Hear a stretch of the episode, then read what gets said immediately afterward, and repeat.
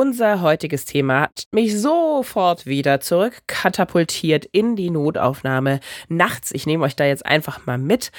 Ihr habt schon meinetwegen, ja, sagen wir mal 17, 18 Stunden Dienst hinter euch. Es ist mitten in der Nacht und da kommt die Omi durch die Tür gerollt, von den Sunnis geschoben, ist nachts auf die Toilette gegangen, gefallen, zack, bam, Kopfplatzwunde. Und jetzt ist das erstmal eine riesige Sauerei. Man muss das alles schön sauber machen. Da hilft euch die Pflege dabei und dann wird auch zacki zack schnell getackert. Tetanusschutz, ah, super, besteht schon, weil vor einer Woche gab es das schon mal oder vor einem Monat war erst der letzte Kopfsturz. Da kann man gleich die Klammern vom letzten Mal rausmachen. So, und jetzt stellt sich die Frage, das Akute ist versorgt, aber was ist im Kopf passiert? Ist da was passiert? Muss ich da jetzt noch dringend eine Untersuchung veranlassen? Brauchen wir ein CT? Eine Dosis Wissen, der Podcast für Health Professionals. Guten Morgen und willkommen zu Ne Dosis Wissen, dem täglichen Podcast für das Gesundheitswesen. Eine Dosis Wissen gibt's immer werktags ab 6 in der Früh in kompakten 10 Minuten. Ich bin Laura Weisenburger, Ärztin und wissenschaftliche Redakteurin bei der Apothekenumschau und heute ist Freitag, der 26. Januar. Ein Podcast von gesundheithören.de und Apothekenumschau Pro. Wie ihr vielleicht beim Vorspann raushören konntet, diese Situation hatte ich wirklich, wirklich, wirklich, wirklich, wirklich, wirklich häufig nachts in der Notaufnahme, dass man da so da saß und jetzt war alles schön versorgt. Und dann ist die große Frage, brauche ich ein CT nach einem Sturz eines älteren Patienten, einer Patientin auf den Kopf?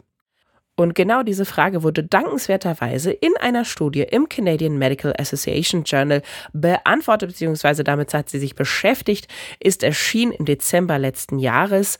Und natürlich haben wir uns auch mit einer Expertin darüber unterhalten, mit Angelika Trapp.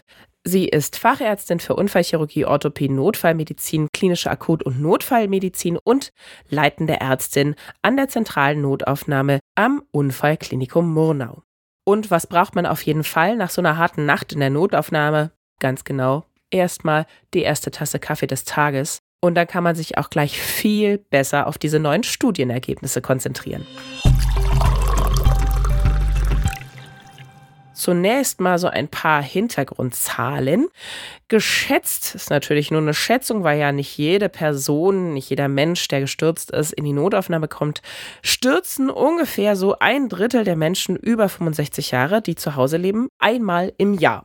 Ungefähr. Ein Drittel. Bisschen weniger.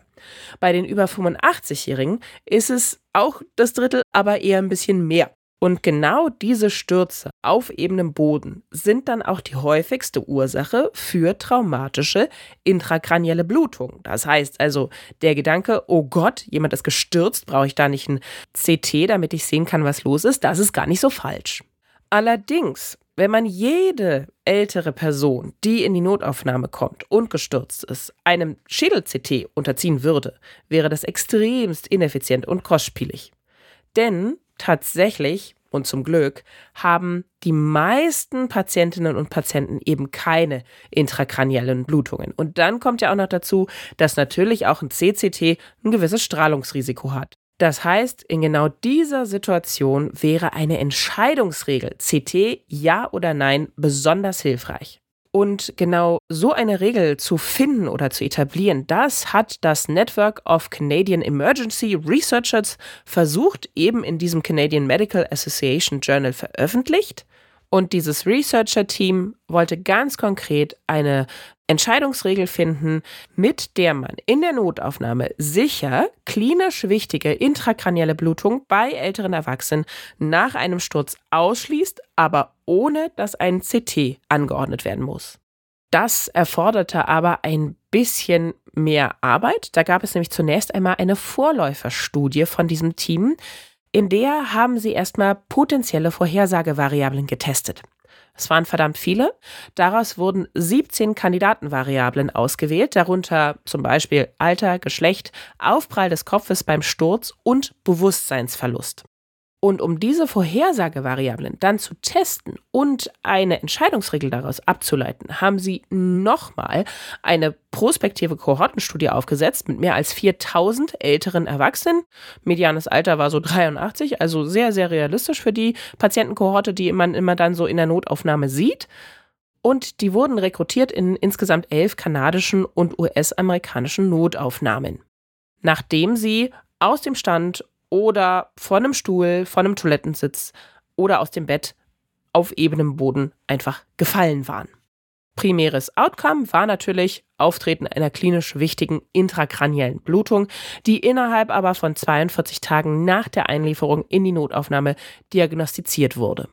Von diesen gut 4000 Personen nahm fast ein Drittel gerinnungshemmende Medikamente ein und mehr als ein Drittel wiederum Thrombozytenaggregationshemmer, also ASS, Clopidogrel, Abciximab und so weiter. Und jetzt kommt ein Clou, das war nämlich immer die Geschichte, nach der wir sofort gefragt haben. Nehmen Sie Gerinnungshemmer, nehmen Sie AS, nehmen Sie Clopidogrel. Aber dem Studienteam zufolge sollten eben die, die in der Notaufnahme dann arbeiten und versorgen, bei der Entscheidung, ob ein CT nötig ist oder nicht, die Einnahme von Antikoagulantien oder eben Thrombozytenaggregationshemmern nicht berücksichtigen. Das war immer der Strohhalm, an dem wir uns festgehalten haben. Wenn jemand gesagt hat, ja, ja, ich nehme Makoma, zack, bam, CT war gebucht. So, wie war es jetzt aber in der Studie? In zwei Dritteln der Fälle entschieden sich dann tatsächlich die Ärztinnen und Ärzte in der Notaufnahme für ein CT bei den Gestürzten. Letztendlich hatte aber wieder nur etwa jeder 20., jede 20. der Betroffenen tatsächlich eine interkranielle Blutung. Ist ja per se schon mal gut, aber es gab natürlich auch sehr viele überflüssige CTs. Und wie lautet jetzt genau diese Sturzentscheidungsregel, die das Team aufgestellt hat? Das ist tatsächlich eine Liste von Ausschlusskriterien, ja. Also eine CT-Untersuchung des Kopfes ist nicht erforderlich, wenn all diese Voraussetzungen zutreffen. Und zwar, aufgepasst, die Patientin, der Patient ist nicht mit dem Kopf aufgeschlagen. Die Betroffenen können sich an den Sturz erinnern. Und bei der Untersuchung konnten keine neurologischen Defizite festgestellt werden. Und dann sollte noch die Frailty-Skala angeschaut werden. Haben da die Betroffenen einen Score unter 5, brauchen also keine zusätzlichen Hilfen bei den Aktivitäten des täglichen Lebens. Dann, und nur wenn das alles zutrifft, dann braucht man kein CT machen. In der Studie konnte dann gezeigt werden, dass diese Sturzentscheidungsregel eine Sensitivität von mehr als 90 Prozent hatte, 98 Prozent nämlich, das heißt, die meisten Patientinnen und Patienten mit intrakranieller Blutung wurden vor dem CT als solche erkannt. Die Spezifität hingegen betrug leider wieder nur etwas mehr als rund 20 Prozent. Das heißt also, auch mit der Sturzentscheidungsregel gab es immer noch relativ viele, die umsonst zum CT geschickt wurden. Aber immerhin, laut dem Forschungsteam, kann man mit dieser Entscheidungsregel ungefähr jedes fünfte CT vermeiden. Was hält unsere Expertin Angelika Trapp von der ganzen Sache? Sie betonte natürlich erstmal, also wenn ich mit dem CT beweisen konnte, dass eine intrakranielle Blutung vorliegt, dann war das CT natürlich auf gar keinen Fall und nicht unnötig. Und sie sagt, natürlich wäre es gut, wenn wir Scores hätten, anhand derer wir entscheiden könnten, wann ein CT nötig ist, wann nicht.